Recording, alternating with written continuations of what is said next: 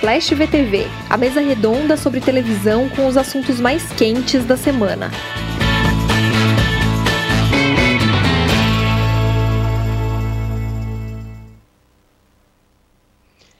Olá, eu sou a Débora Miranda, está começando ao vivo mais um Splash VTV. Hoje comigo o sempre querido Chico Barney. Satisfação. Cristina Padiglione. Ueba! E a nossa deusa Aline Ramos hoje é, não passou muito bem, então hoje não estará com a gente, mas semana que vem é, vai estar de volta, e salva, saudável, e é isso aí. Bom, se você está assistindo pelo YouTube, eu peço, por favor, que você curta o nosso vídeo. Se você está ouvindo em alguma plataforma de podcast, siga a playlist de Splash para receber notificação sempre que houver um programa novo. E hoje nós vamos falar do sucesso das novelas infantis do SBT na Netflix, é, a onda de spoilers da Ilha Record, tem ainda as perguntas dos ouvintes, os melhores e piores da semana. E a gente vai começar falando do polêmico áudio vazado do Galvão Bueno na transmissão da final da Euro, no fim de semana, no domingo. É, no fim já da transmissão, é, ficou muito claro um, um, vazamento de áudio dele dizendo: é um absurdo, não se encerra assim, tô indo embora. Provavelmente o que todo mundo concluiu é que a Globo estava pedindo para que ele encerrasse a transmissão rapidamente, já que o jogo foi mais longo do que o planejado, acabou tendo prorrogação, teve pênaltis, então a programação toda de domingo já estava bastante atrasada. É, muita gente se surpreendeu né, com essa, essa bronca que acabou sendo pública, mas acho que é fato que isso pode mostrar, de certa forma, uma mudança do olhar da Globo para a grade de programação e também com relação aos talentos da casa, né? Talvez numa tentativa de tratar todo mundo de uma forma mais profissional, então todo mundo tem que obedecer os horários, enfim, é, acho que, que mostrou um pouquinho ali uma, uma mudança. E nas últimas semanas, para além disso, domingo tem sido um dia bastante delicado na programação da emissora, especialmente pela saída do Faustão, todo mundo está acompanhando. Teve o seu afastamento acelerado pela emissora, né? Ele, ele já tinha avisado que ia sair, mas a princípio a programação era que ele saísse só no fim do ano. Em cima da hora, a Globo mudou o jogo, decidiu que não, que já ia sair agora.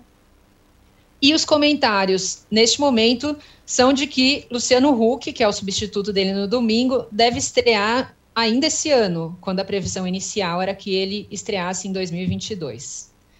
Padi, você acha que dá para dizer que as coisas estão mudando na Globo? Está indo meio. É, tanto, tanto nessa relação com, com o elenco, como também nesse negócio de ir, meio conforme a onda ali, decidindo em cima da hora. O que, que você está vendo? Então, eu acho, na verdade, assim, é, só para fazer um contexto, né? Da virada lá de 20, 30 anos atrás, do Boni para Marluce, já teve um já teve uma mudança drástica ali, em que as pessoas, os astros passaram a ser menos bajulados e a terem menos concessões. Então começou a se tratar um pouco igual todo mundo, quando antes você tinha uma regalia para Chico Anísio, para umas pessoas muito estáveis, assim, que tinham muita representatividade para a programação. Isso é, meio que é, se estacionou de uma maneira híbrida, né, não muito rígida, vamos dizer assim, e essa rigidez, ela está aparecendo agora do ano passado para cá, com todas essas mudanças na cúpula, né, saída de Schroeder, saída de Mônica Albuquerque, é, essas pessoas é, tinham uma, tinham uma, vamos dizer assim, prezavam um diálogo, acho que mais próximo dos seus talentos, e tentavam dar um equilíbrio a isso, né? Algumas estrelas, muitas estrelas, tinham um tratamento um pouco de acordo com o faturamento que elas trazem para a empresa. Era o caso do Faustão.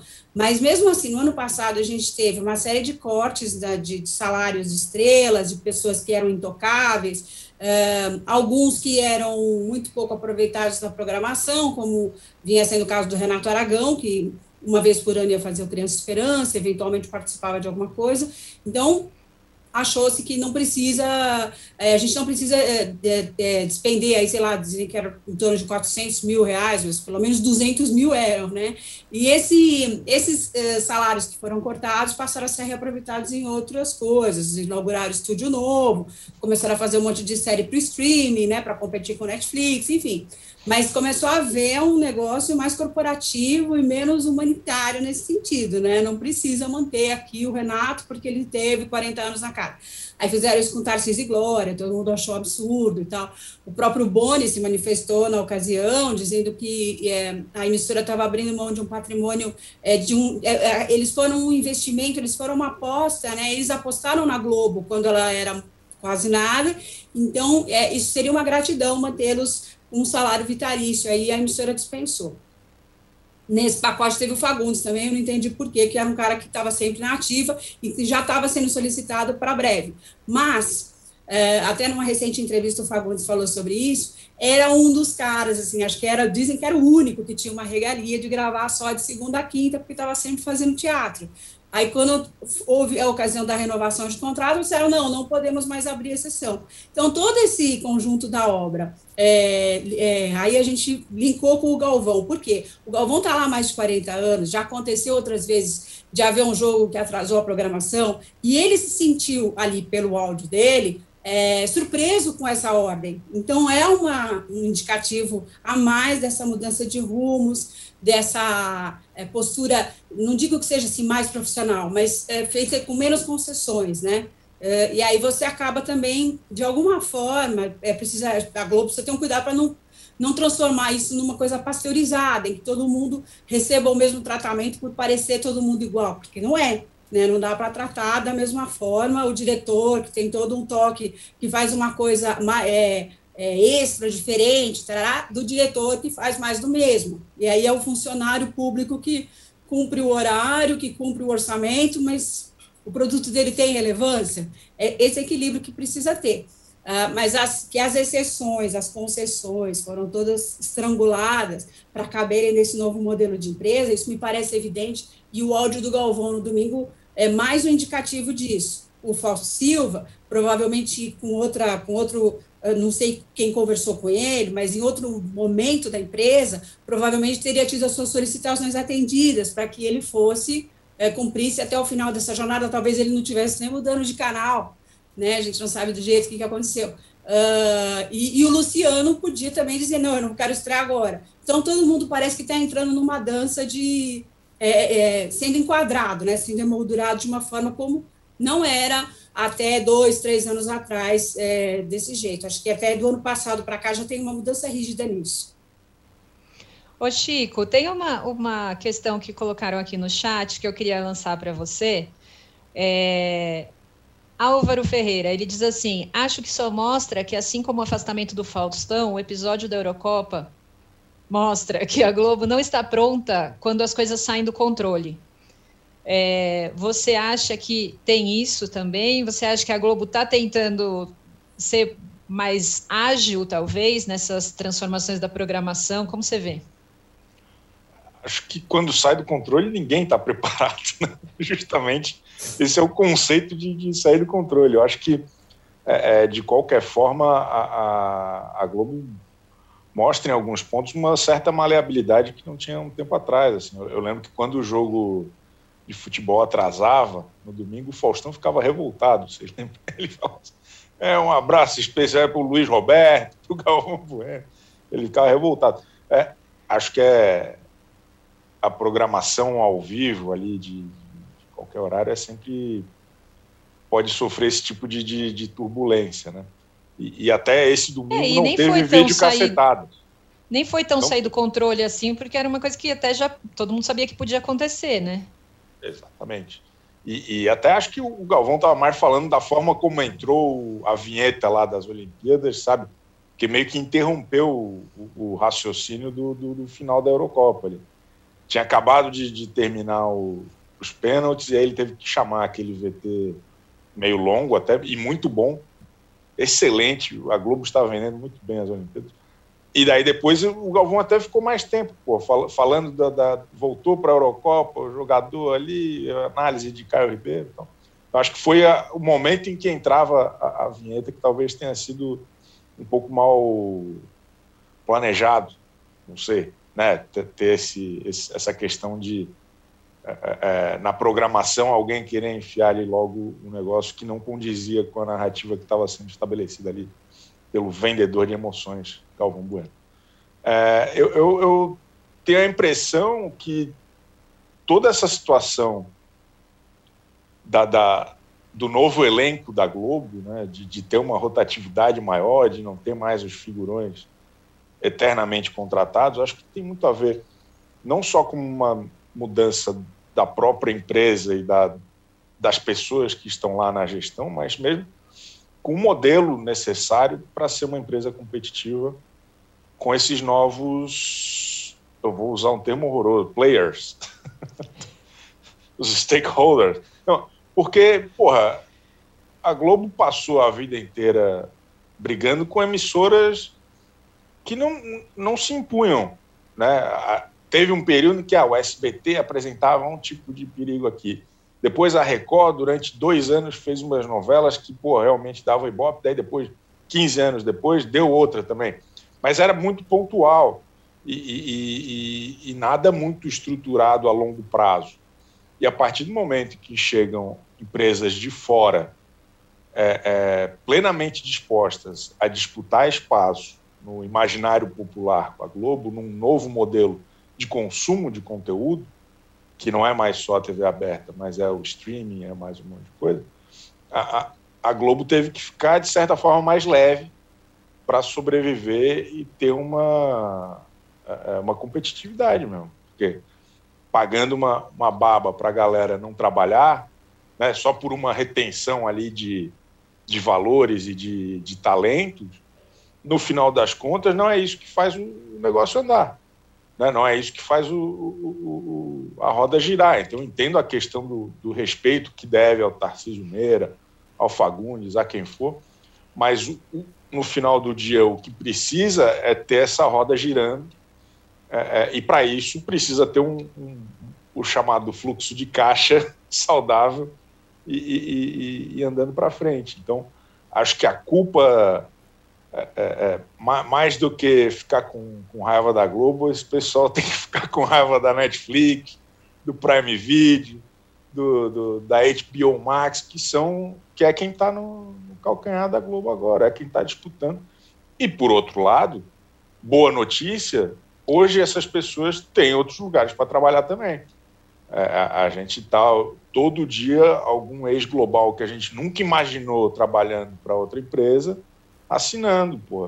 A Angélica vai trabalhar para a HBO Max. Quem imaginou que isso um dia fosse acontecer? A Sandy parece que vai fechar também lá. É, então, a Bruna Marquezine, Netflix. Então, acho que essa variedade até e essa possibilidade de mudança de lugar, né, de, de trabalhar uma hora aqui, uma hora ali, é muito boa para o mercado, no final das contas, e é um negócio que acontece há muitos anos, por exemplo, no, nos Estados Unidos né, onde tem um, uma indústria de, de, entretenimento muito mais madura que a nossa, que não depende só de uma empresa. É, e lá é normal, o cara faz uma série na, na Fox e vai lançar na CBS, sei lá. Sabe, tem, tem uma, uma, uma, uma, uma dinamismo, um dinamismo um pouco mais saudável e que bom que isso está acontecendo aqui agora. É, eu acho que para o telespectador também é uma ótima notícia, né? Porque você pode ver o ator que você gosta ou a atriz é, que você gosta em, em, mais. Porque muitas vezes acabava que os atores ficavam lá na Globo sem trabalhar, a gente não conseguia ver, né, fazendo muita coisa. Então, eu acho que é isso um pouco que o Chico falou, né? Está movimentando o mercado e para o telespectador também é, é uma boa, porque ele pode é, ver a pessoa que ele gosta em mais produções, de forma mais ativa, enfim. É, mas, Padir, o que, que você acha que isso causa no mercado, assim? Porque também, por outro lado, teve esse olhar, a, a, gente consegue ver, né? Isso que o Chico falou, teve esse olhar da Globo de não, não vale mais a pena a gente ficar pagando salários, sendo que a pessoa não está trabalhando, né? Foram poucas pessoas que conseguiram manter esse esquema de trabalho. A Globo contratando as pessoas mais por obra, assim. É, como que o, o que mais você vê que isso mexe no mercado? Assim, você acha que as produções ficam mais competitivas, por exemplo, porque a gente tem hoje em dia atores que são é, mais né, experientes e às vezes até mais conhecidos fora da Globo também. Como você enxerga isso na, nas produções? Tá mudo, Padi. Tá mudo. Vocês estão ouvindo a Padi ou não? Pronto, voltei. Voltou. Eu achei, que eu, eu achei que eu tinha desclicado, não tinha. Tinha um barulho aqui, eu tinha mutado. É, eu acho que é isso que o Chico falou, né? Porque a Globo nunca teve uma concorrência consistente. Ela teve é, sopros, eventos, teve um Pantanal, teve um. Éramos seis, né? Uma coisa muito incipiente, não estava acostumada com isso. É, eu acho que ela começou a enfrentar isso pelo esporte, quando você tinha o Sport TV, de repente vem a Fox, de repente vem a Disney pela ESPN, assim, gigantes né, na TV paga, e ela tendo que correr para fazer o que ela sempre tinha feito. Então, ali ela já teve um, uma primeira, um primeiro impacto do que seriam esses gigantes tentando concorrer e abocanhar um espaço aqui no Brasil. O Brasil tem uma plateia muito grande, né? Então, assim, para as. É um país com uma população grande. Então, na América Latina, ele tem toda essa atenção é, dos, dos uh, serviços de streaming, principalmente, e com esse volume de, de produção que eles distribuem mundialmente, conseguem cobrir os custos daquilo com uma facilidade muito maior do que um Globoplay, né? Então, eles estão correndo realmente atrás de, de não perder espaço. Para o mercado é bom, para a própria diversidade de, de programação é legal, porque eu acho que, por exemplo, a Globo só começou a, a, a, sair um pouco fora da casinha do seu padrão Globo quando começou a receber é, produtoras independentes é, na, na coprodução de algumas obras. O diretor que está lá dentro está sempre interessado em agradar o chefe, o autor, né? Pensa, começa a ficar meio quadrado, começa a pensar com a cabeça, todo mundo, né? Você está dentro de uma empresa, você começa a pensar com a cabeça do chefe o que, que, pode agradar, o que, que pode agradar este público, ou, ou esse, essa plateia que sempre disseram para mim que é quem assiste a TV Globo e tal. Quando vem uma produtora de fora, é, o cara entra com o projeto dele, fala quer ou não quer, né? E de repente você começa a ver coisas diferentes. Uh, quando a HBO foi fazer Filhos do Carnaval, né, que era sensacional, você via uma dramaturgia de TV que podia ser diferente daquela da, da Globo e que as outras emissoras tentavam imitar também, para parecer né, bem feito e tal. Tinha um padrão Globo que contaminava o resto da Record, SBT e tal, em alguns momentos foram muito tentadas a fazer uma coisa parecida, a contratar os atores que eram da Globo para a produção parecer bacana, os autores. Você só tinha uma novela em outra emissora quando um autor saía da Globo, porque ninguém tinha é, coragem de bancar um escritor novo fazendo aquilo. Aí vem, de repente, é, é uma HBO e faz um negócio, né, faz uma produção dessa, falando de um negócio de 20 anos atrás, sei lá. É, isso começa a mexer. E agora, essa, é, esse formato da Globo, de é, fazer uma retenção de elenco, que seja é, ela está preocupada com a diversidade. Então, assim, tem, sabe, você de repente dispensa de um lado, contrata de outro. Mas tudo isso é fruto de uma concorrência mesmo que apareceu, é, que obriga a emissora a caminhar por outros, por outros conceitos. Né? Como eu disse só, eu acho que é, é preciso estar atento para não fazer mais do mesmo e continuar buscando um diferencial. Aí cabe aí a, a, aos diretores da, da casa se enquadrar nesse mundo sem concessões, mas que continua fazendo uh, questão de uma qualidade é, bacana e tal. Mas para o mercado é excelente, né? Para concorrência, para você encontrar atores. O Chico falou perfeito. É, os caras, a boa notícia é que eles têm onde trabalhar hoje, porque antes não tinha, né? Tinha que tinha aquela coisa de se submeter, às vezes, a produções que eram incipientes, que não eram bacanas. O próprio cinema deu uma abertura, a internet possibilitou que todo mundo com uma câmera na mão pudesse fazer uma produção. Tudo isso é um outro mundo mesmo, né? E aí não dava para a Globo ficar parada no, no modelo que tinha. É, acho que, mas mesmo assim, acho que alguns equívocos você no meio do caminho comete mas fica aquela mensagem para o resto da, do elenco: não tem mais estrela aqui, sabe? Assim, vamos, vamos entrar na, na, no quadrado e tal e tentar fazer as coisas é, no modelo novo. Vamos ver o que funciona, só, né? Só a Rafa Kalimann, que está com contrato até 2035. E todo mundo fica revoltado com razão. Pois é, eu acho que tem erros, né? Não é, não, eu não quero que a Rafa Kalimann fique sem emprego, mas eu também acho absurdo que outras pessoas muito interessantes estejam sendo, né? Abre-se mão de outras. E... Agora, assim, o salário da Rafa Kalimann não é o salário do Fagundes, a gente tem que lembrar disso, né? entendeu? Então, então assim, eles estão se pensando de um lado para contratar algumas coisas é, iniciantes do outro. Acho que o da Juliette também não deve ser tudo isso, né? De imagino, não sei. E acho que até o, o, patamar de salários dá uma baixada, porque os caras também têm outros ganhos hoje, né? Essa menina Pode. vai no Instagram dela, faz uma publicidade e ganha o salário do ano inteiro, né? No, no, eles, eles, tão, é, eles têm outras possibilidades de faturamento. É, aquela velha história de que a televisão era uma vitrine para o cara fazer comercial, antigamente fazia festa de debutante, é, hoje ela tem outras possibilidades muito mais fáceis, muito menos sacrificantes do que a festa de debutante. Então, é, é, é a importância de estar numa vitrine passa a ser essa, né? Quanto que ele pode faturar.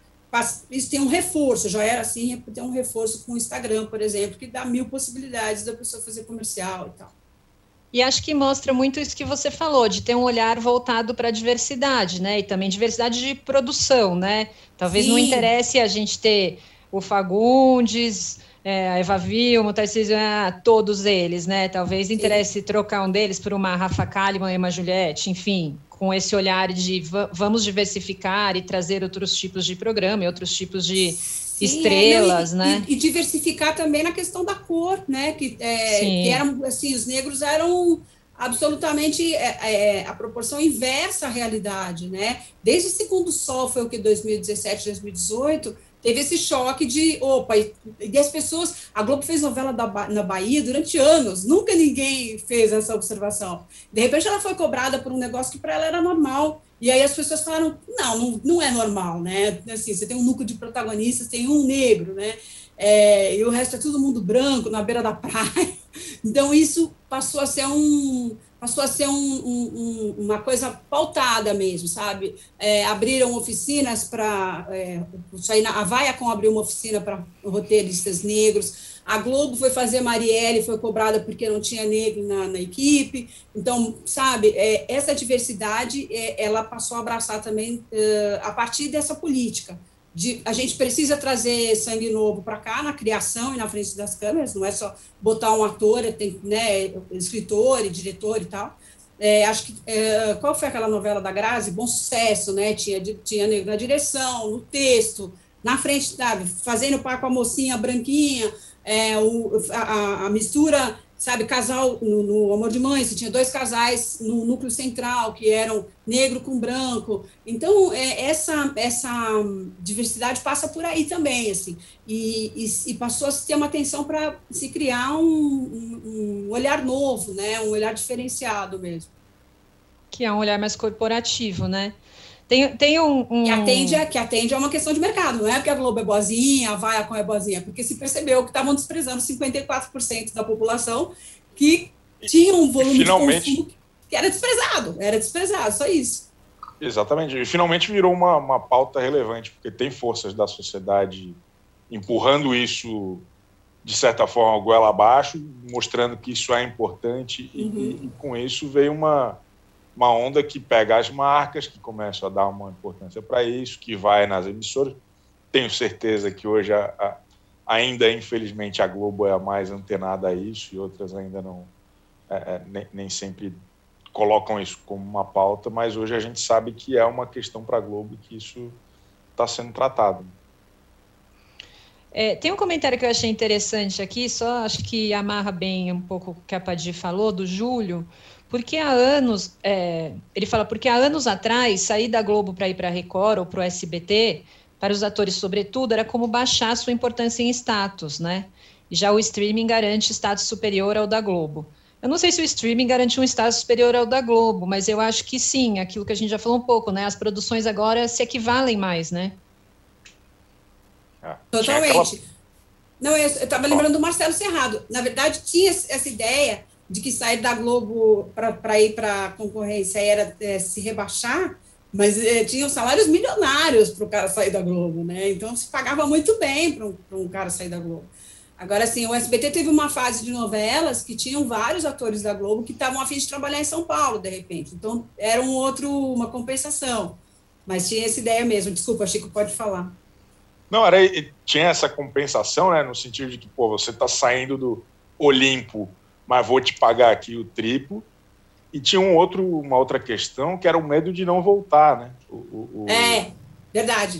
A, de fechar as portas, sair da Globo no auge era nunca mais voltar. E tem, tem atores que estão até hoje na Record que não, não fizeram mais nada na, na Globo. Mas é né? isso mesmo, é isso mesmo. O, e, a gente Tom... é, tem, tem um vídeo famoso no YouTube do Jô Soares lendo uma carta de protesto é, contra o Boni, porque o Boni queria impedir que ele usasse o termo gordo no, na concorrência, e tinha uma, tinha uma ameaça desse tipo, saiu, não volta mais e tal, uma coisa muito puxada, muito forte mesmo, assim. Acho que nem as campanhas de teatro que ele fazia, os, os, os comerciais, as peças dele, dos shows dele, podia fazer dentro da, da, da programação da Globo, uma coisa muito pesada mesmo. A Depois Xuxa falou sobre isso também. Tal, foi bem pesado, assim.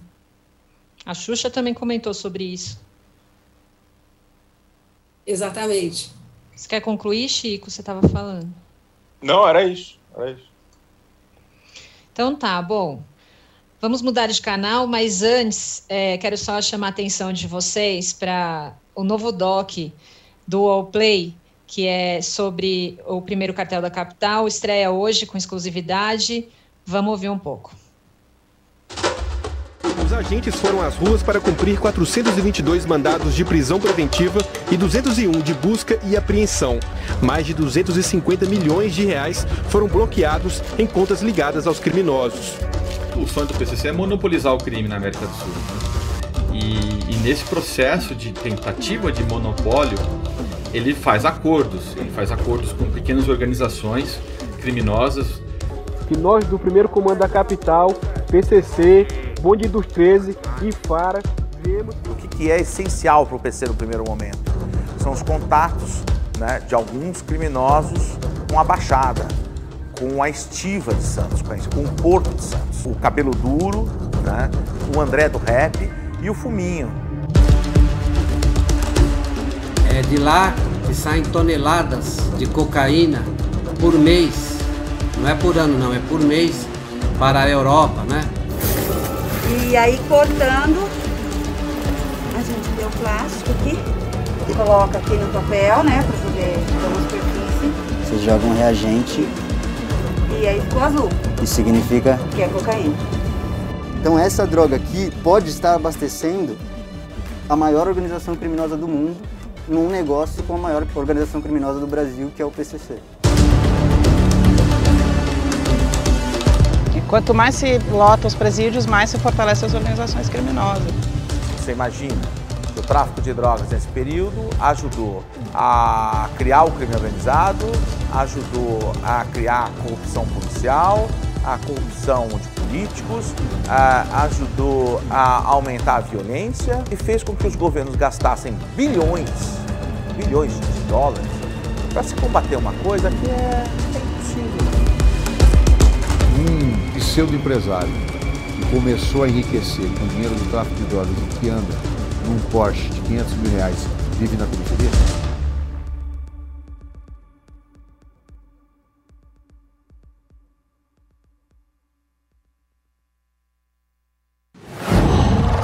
Qual? Pois é, muito bom. Estreia hoje no All Play. É, e agora eu vou retomar a nossa discussão aqui, sem nenhuma transição democrática do PCC, a gente vai direto para falar das novelas infantis do SBT na Netflix. é, a gente reparou que as novelas infantis do SBT estão fazendo muito sucesso no streaming, é, frequentemente estão é, ocupando os primeiros lugares ali do top 10 da Netflix. Hoje, por exemplo, eu fui olhar, é, Carrossel está em quarto lugar no top 10, e é comum que outras produções, como Chiquititas, As Aventuras de Poliana, é, figurem nessa lista. É, então, o pessoal está, de fato, maratonando as produções infantis do SBT, aproveitando a pandemia para isso, a pausa né, na, nas gravações, inclusive as aventuras de Poliana é, foi anunciado que teria uma continuação, uma sequência, né? Agora está tudo parado, então, enfim, o pessoal está bem apegado aí às novelas. É, a gente abriu uma enquete no nosso Instagram. Você maratona as novelas infantis do SBT nas plataformas de streaming? 18% do, do, público do Splash VTV respondeu sim, eu amo, e 82% passei da idade. Percebemos, portanto, que nosso público já é um pouco mais idoso, não é mesmo? É, mas perguntamos qual sua novela infantil queridinha para maratonar, para maratonar no streaming? Para além de Carrossel Chiquititas, né, que são as que já tem, pessoas lembraram de Cúmplices de um Resgate e Carinha de Anjo. Então, acho que também fica a dica aí para Netflix. Pode ser uma, um complemento aí nesse, nesse mercado aí que já está dando muito, fazendo muito sucesso. É, o que, que, você acha, Chico? Você está acompanhando? Você acha que tem a ver com a pandemia? Tem a ver com a falta de produção infantil na TV aberta? Como você vê? Acho que são produções. A criançada gosta, né? A criançada. Se for ligar lá no, no Netflix, o top 10 é quase tudo bobagem para criança. Assim, é, eu lembro que não, não faz muito tempo que o filme do Scooby-Doo ficou lá um tempão. Filme ruim pra caramba, ficou semanas lá. É, é, é porque a criança gosta de assistir uma vez, daí assiste de novo, aí assiste mais uma vez, aí vê um pouco com a mãe, com o pai, com o primo. Então é, é, é, é um negócio meio que. É, é o sonho de todo streaming, né? Ter um negócio que garanta essa retenção eterna e, e o público cresce, mas daí surge uma criança que ainda não assistiu, então tem esse, esse ciclo longevo, no final das contas. Né? Carrossel, e daí sempre que entra um negócio novo, o pessoal fica animado. A, a, a, a turma na internet está fazendo um monte de meme com carrossel. Tenho, tenho acompanhado. A, Maísa falou: pô, vocês estão falando tanto isso que eu vou assistir, hein? Vou ter que assistir de novo. Que ela ainda era criança na época da, do carrossel, e daí ela tem compartilhado bastante coisa também. É, é, é impressionante a força dessas produções, assim, é bem, bem interessante. É, é só ver o fenômeno galinha pintadinha. É, é meio que isso. Pô. A, a, criançada gosta de ver mil vezes a mesma coisa e, e, e sai de perto. Socorro. E não importa muito a tecnologia, né? Na, da, quando eu era criança, a gente ia na locadora e alugava sempre o mesmo filme porque a minha mãe levava e a gente queria assistir sempre o mesmo filme. Então, é, era VHS, mas era a mesma linha de raciocínio. Vamos assistir mil vezes a mesma coisa. Exatamente. Eu, eu gravava os filmes que eu gostava no VHS. no, no, tinha um que passava no SBT, inclusive, que era o Voo do Navegador. Eu gravei, tinha, tinha todos os intervalos decorados. Quantos anos você tinha, Chico? Ah, sei lá, sete, oito, seis, não lembro os, é, os especialistas pediatras e especialistas infantis dizem que as crianças gostam de ver muitas vezes a mesma coisa pela segurança da, de saber o que vai acontecer. E elas gostam de adivinhar o diálogo que vem a seguir, assim, então assistem muito. Além disso, tem a questão de que é um programa para uma plateia rotativa. A criança cresce, chega outra criança que não viu é, carrossel e se encanta por aquilo ela tem uma linguagem direta, é tudo maniqueísta, é, é, assim, é saber o que esperar daquela história. Por isso que a gente diz hoje que os adultos estão com uma, um comportamento infantil quando eles gostam de novelas tipo A Força do Querer, o A Força do a Querer dona, Menos, Madonna a Dona do, do Pedaço. pedaço. É sério. Valci é. Carrasco, Valci Carrasco é, é, o, é o é, um, é uma narrativa infantil, porque você sabe é? o que esperar de cada personagem, não, não existe dualidade. Eu passei anos entrevistando autores que falavam que a dualidade, a, é, a dubiedade de, de, caráter, todo mundo é capaz de matar ou de amar, e que essa dubiedade era uma coisa muito bem-vinda à dramaturgia, eu também acho, à literatura, né? Mas na televisão aberta começou a, a dar chabu isso. O, o, o João Emanuel fez a regra do jogo, né, que eu achava genial, a dubiedade dos personagens, aquele personagem do Nero que é, tinha uma ONG, mas na verdade era um bandido que não conseguia ser muito bandido era perfeito, porque existe muito isso, né? E a novela deu, deu não, não foi nenhuma, não foi fácil, assim, né? Foi, patinou e tal. Então, e na concorrência estavam os Dez Mandamentos, simplesmente. Né? Os Dez Mandamentos, é, foi, foi, ela pegou um trecho dos Dez Mandamentos, mas se você pegar a favorita, por exemplo, em 2008, é. mesmo, a gente fala que teve uma boa audiência, mas para a época não foi, ela deu uma, ela deu uma derrapada ali, né, para as pessoas ficaram apavoradas de ver que a Patrícia Pilar era malvada e a Cláudia Raia era mocinha, né, ele fazia esse jogo e tal, então só para voltar para as infantis, as crianças sabem o que esperar daquilo e a gente tem um pouco um público adulto que pensa meio parecido. Mas eu acho uma surpresa mesmo, porque a Netflix, assim, além de, para além da questão de não ter produções inéditas na televisão, você tem muita oferta para criança no streaming, né? E o fato disso estar tá ali entre os primeiros lugares mostra que é uma linguagem é fácil, direta, inocentezinha é, e que os pais deixam é, rolar como se fosse uma coisa inofensiva. Nem sempre é, né? Eu acho que tem algumas coisas, eu acho que tem alguns conceitos ali que são meio. Uh, eu, eu, assim, como mãe, prefiro dar um. fazer um comentário extra para algumas coisas, assim. Não tem, lógico, não tem violência, não tem sexo e tal, né? Mas nem por isso você tem que achar que todo, todos os valores passados nessas novelas são é, irrepreensíveis, incontestáveis e tal mas é um porto seguro, né? Para o pai, para a mãe, deixa lá e, e, a criança vai assistindo um episódio atrás do outro, aquele não termina, são 200 capítulos, né? Então, de alguma forma, é um conforto para os pais e para as crianças tem isso, assim, sabe? O prazer de saber o que vai acontecer, de não ser de não ser traído na sua expectativa, assim. Então tem é bem, bem interessante. Agora, assim, a gente está falando é tipo comentário de jogo que já aconteceu, né? Se você me perguntasse isso antes de, de ah, o SBT vai vender a novela Carrossel para Netflix, o que, que você acha? Eu ia dizer, nossa, não vai dar certo. Então, para mim é uma surpresa também, porque a concorrência ali é alta de, de produções que eles podem assistir, né? Vocês acham que tem uma uma bom, uma ausência existe, obviamente, de produção infantil na TV aberta, né? Mas você acha que isso mostra que haveria uma demanda maior do que a produção que a gente tem hoje? É porque eles têm restrições publicitárias, né? Por isso que, que estrangularam a, a produção infantil, porque não conseguiram é, empresas que bancassem isso, assim, tipo um Castelo Ratimbum e depois aquele outro que eles fizeram, que Monstro Me Mordeu também do Cal, tinha um apoio do SESI, tinha alguém bancando aquilo, porque ele não pode fazer comerciais, todo tipo de comercial no intervalo. Tem uma restrição, tem uma legislação em cima disso, é, que fere o Estatuto da Criança e do Adolescente. Tem em outros países também, antes que alguém diga, não, isso é um absurdo, tem, tem em todos os lugares civilizados. Aquela, não, assim, eu tenho 51 anos, eu cresci vendo propaganda do tipo, eu tenho, você não tem, isso não pode mais, entendeu? É uma coisa de praticar bullying com a criança a partir de um bem de consumo. É, não pode, não, um negócio que também existia era uh, peça para sua mãe comprar, não pode mais falar. Então tem muita restrição de, de anúncio.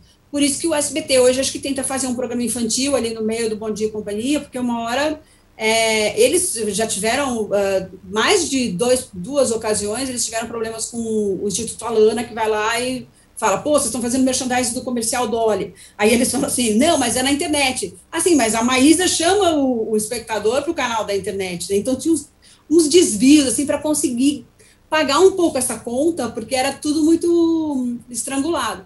Mas é, né, na TV paga, no streaming, você tem uma assinatura, daí já tem outro modelo de pagamento de custear. Por isso que ela tem um monte na, no streaming e não tem mais na TV aberta. Tem a TV paga também, que está abarrotada de anúncios, mas dá para diluir um pouco esses conceitos que eu falei, assim, dá para fazer propaganda com uma, uma, outra linguagem, uma outra narrativa. Enfim, dá para fazer, né? Mas é mais restritivo muito mais do que você pegar um programa tipo da Fátima, da Ana Maria, e enfiar um monte de merchandising no meio. É, aquilo, aquilo é um faturamento muito mais fácil, muito, um caminho muito mais simples e às vezes até mais barato do que você fazer uma produção infantil decente, né? E, e no final das contas, a TV aberta, é, é, hoje com tantos meios né, de conseguir nichar e ter um produto específico para cada lugar, eu acho que não faz mais sentido mesmo ter uma, uma produção tão específica num, num, tiro de canhão tão grande quanto a TV aberta, muito por conta da variedade. Assim, é, é, pô, a gente vê produções nacionais, como por exemplo lá no, no Globo, aquele Detetives do Prédio Azul, tem 143 temporadas, né, já passaram lá várias crianças. Então, é, é um negócio, é uma produção que, que foi se especializando no, no Não precisa mais agradar a mamãe e o papai, pode agradar a sua criança, tá tudo certo. Mas tem um problema, né, Chico? A, quando a, a televisão aberta abre mão de fazer produção infantil, é, tudo bem que você tem aí dois terços da população que não podem pagar a TV por assinatura, não vão pagar um streaming caro mas você não cria um público novo, né? Você são crianças que crescem sem, sem precisar da televisão aberta. Por isso que a televisão aberta cada vez mais tem um target mais idoso, né? Total, total. Esse é, é um desafio. Bom, é, vou mudar para o próximo assunto. Entre as novidades desse mês tem a estreia da Ilha Record, né? O novo reality show da Record, que tem a Sabrina Sato é, apresentando. A estreia está confirmada para dia 26. Vai ocupar a faixa do Power Couple, né, que está já na reta final. E falta duas semanas para o programa estrear e ele já vem causando muito barulho na internet, nas redes sociais, né? Tem muitos, muitos spoilers já que vazaram, muitos boatos, histórias inacreditáveis. Mais recente tem a ver com uma suposta ida do Pyong e da Antonella, não sei se todos se lembram de Antonella, também foi do, do BBB, acho que do 4, era isso? Não, agora não tenho certeza. Mas enfim, lá atrás, uma suposta ida desse casal pitoresco para debaixo do edredom, o que obviamente desagradou muito a mulher do Pyong, foi às redes sociais, xingou Antonella, depois apagou, Antonella xingou de volta, enfim, foi uma grande treta. E para além disso, tem histórias inacreditáveis, tipo o Diney perdeu um dos dentes durante uma prova e ficou banguelo por algumas horas. É, ele passou mal também por comer muito sal. É, enfim, tem, tem tretas. O, o, o, Tomás Costa, que é o ex da Larissa Manoela, um, protagonizou um barraco com a Laura Keller.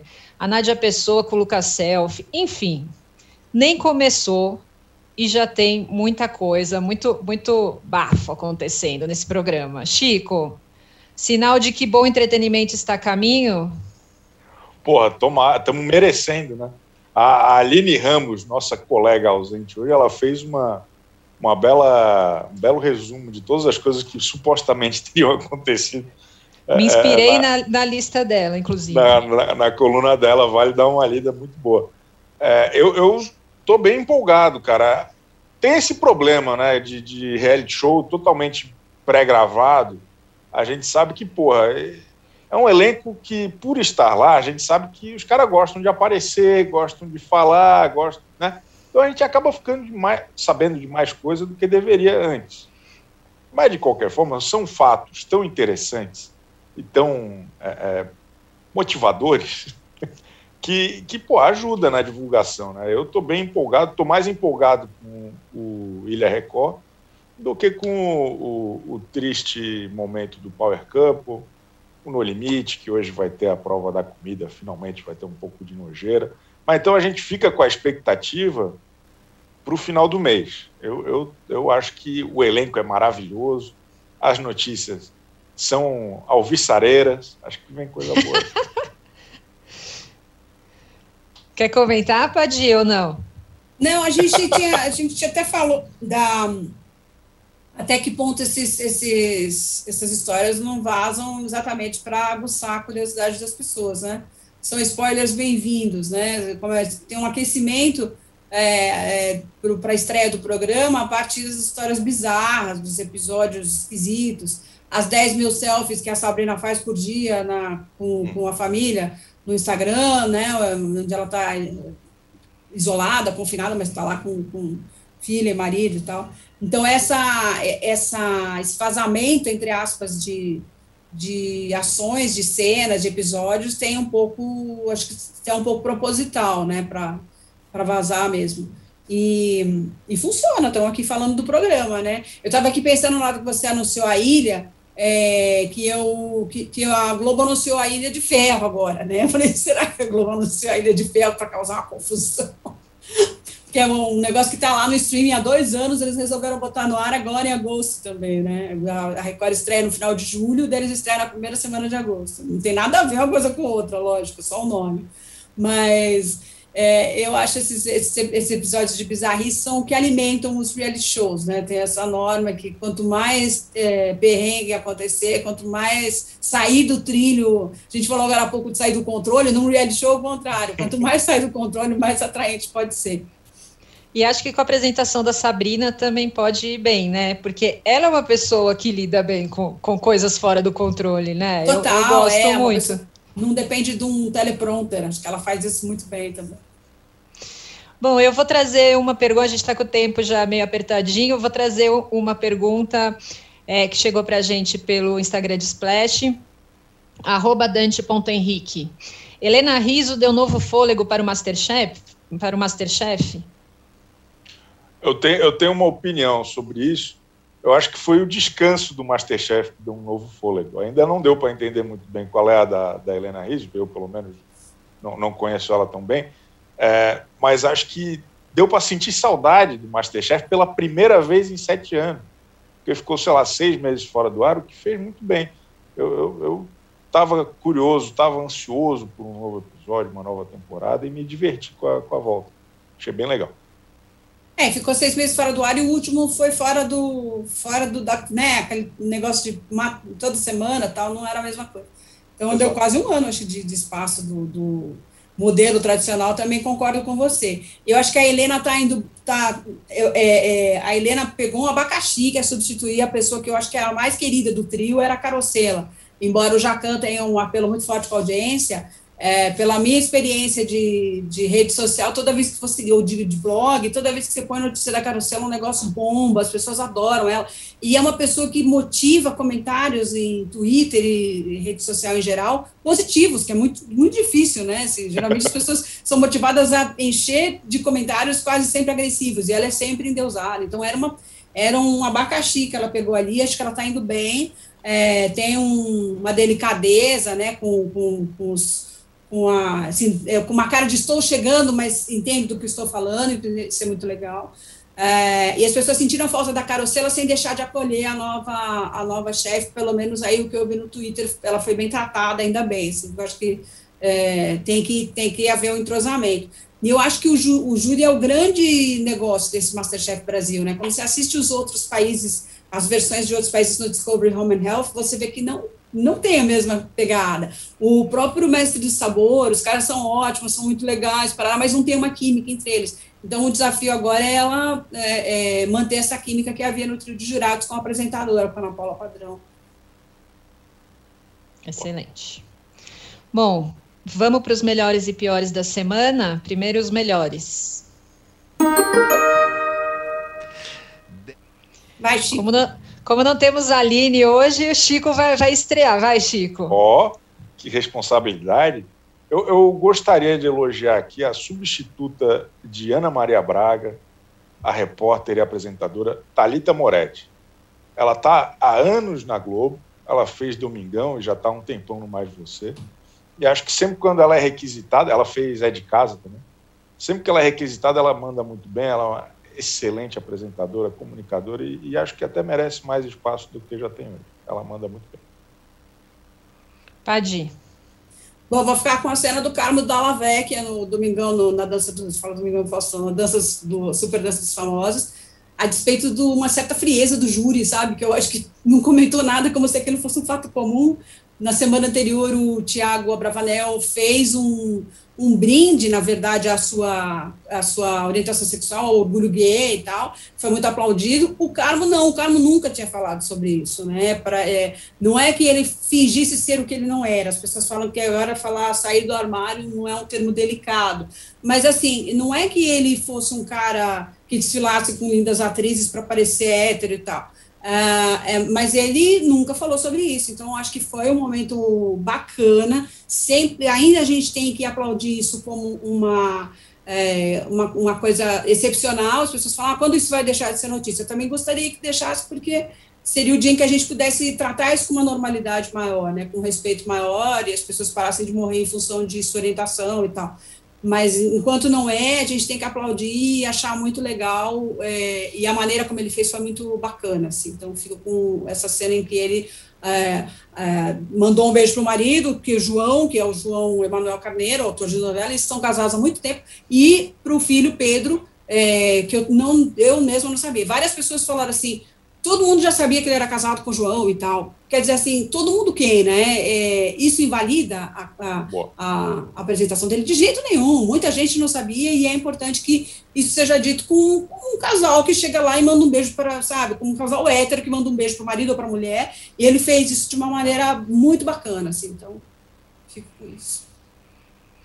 Eu concordo plenamente. Eu ia destacar isso também. Eu acho que a gente precisa de mais referências, assim, né? É importante a gente não olhar para a televisão e achar que a televisão é só hétero, ou só branca, ou só, né? Não, to toda a diversidade do mundo está lá dentro da televisão e é importante que a gente enxergue isso. Então, achei também, foi muito lindo e muito importante.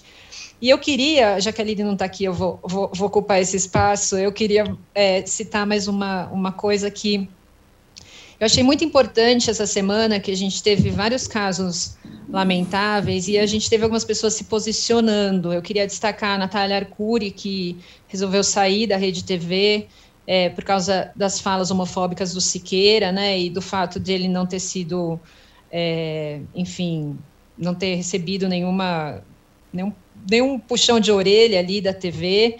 É, ele já vem repetindo isso muitas vezes, então eu achei importante que ela se posicionou e decidiu é, se afastar da emissora. E teve, enfim, ainda não é TV, mas rádio, né? A Amanda Klein, que deixou o programa Jovem Pan depois de ser ofendida. Então, é, foram comportamentos que também eu considerei bastante importantes e, e positivos, assim. Esse, acho que num momento difícil é importante a gente se posicionar. Então, Quero Boa. destacar isso. Agora vamos aos piores.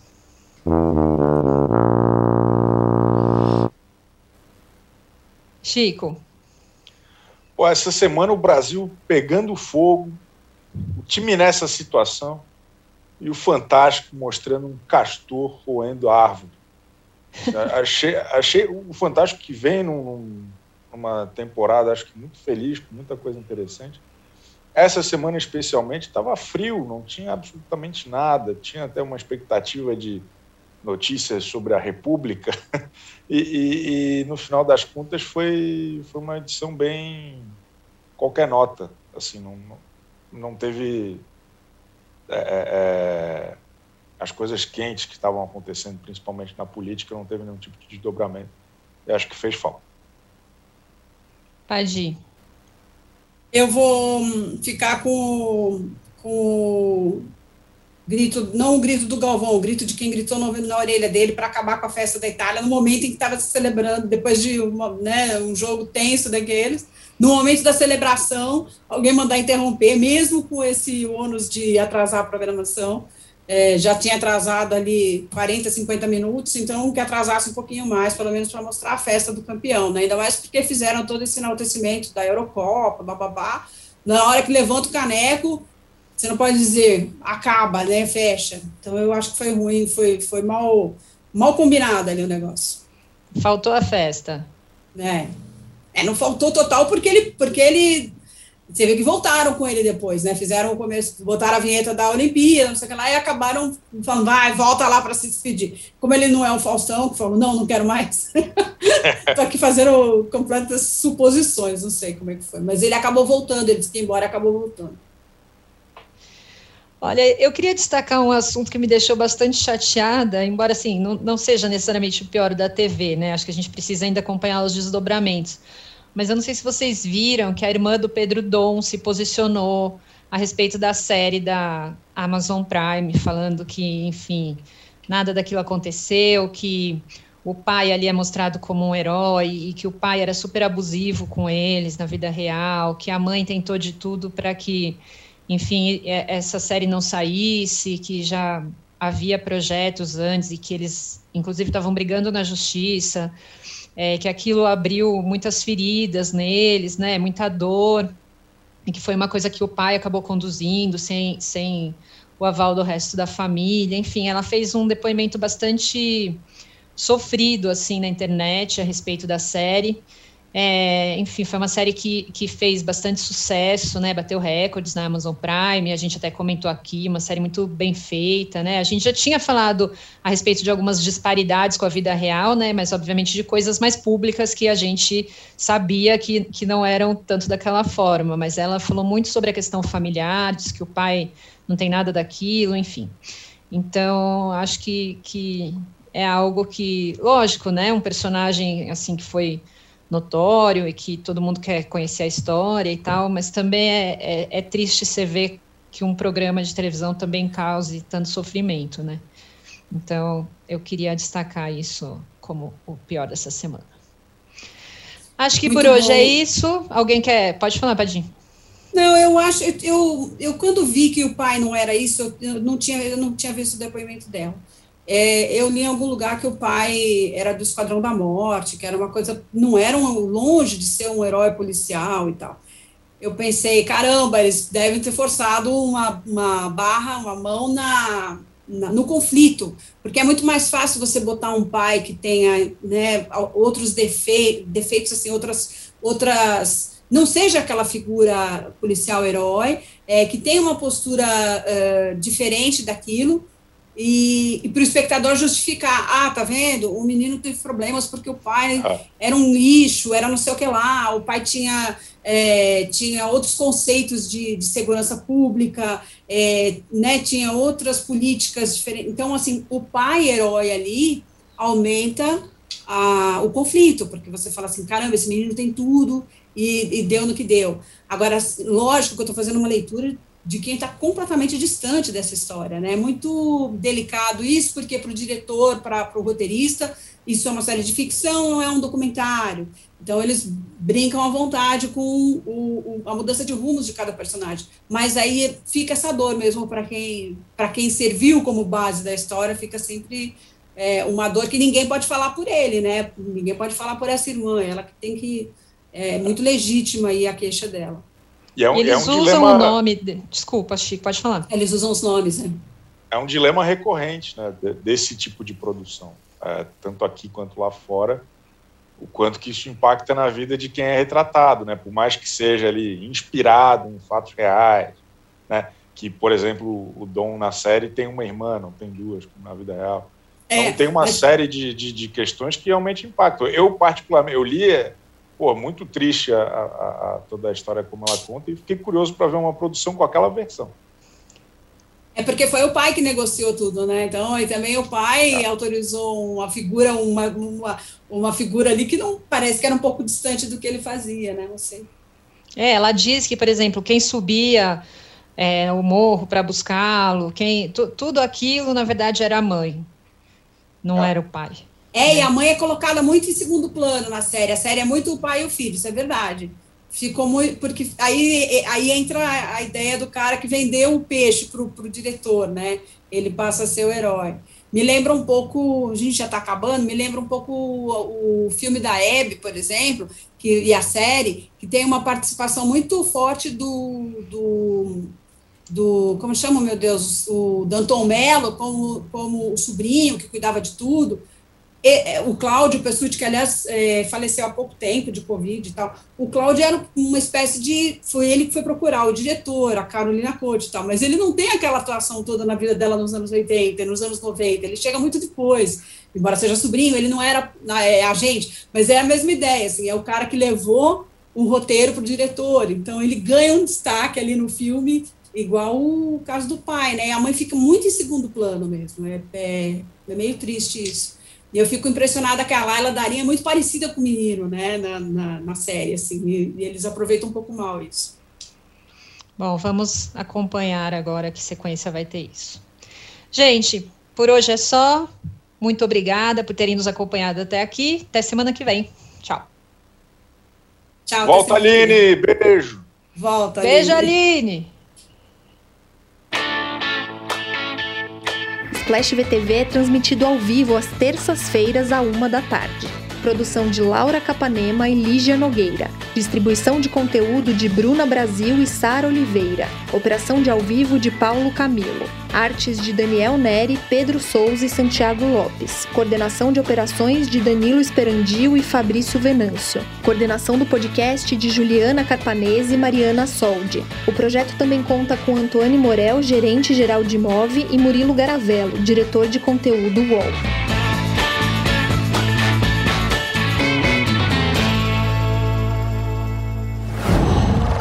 Qual?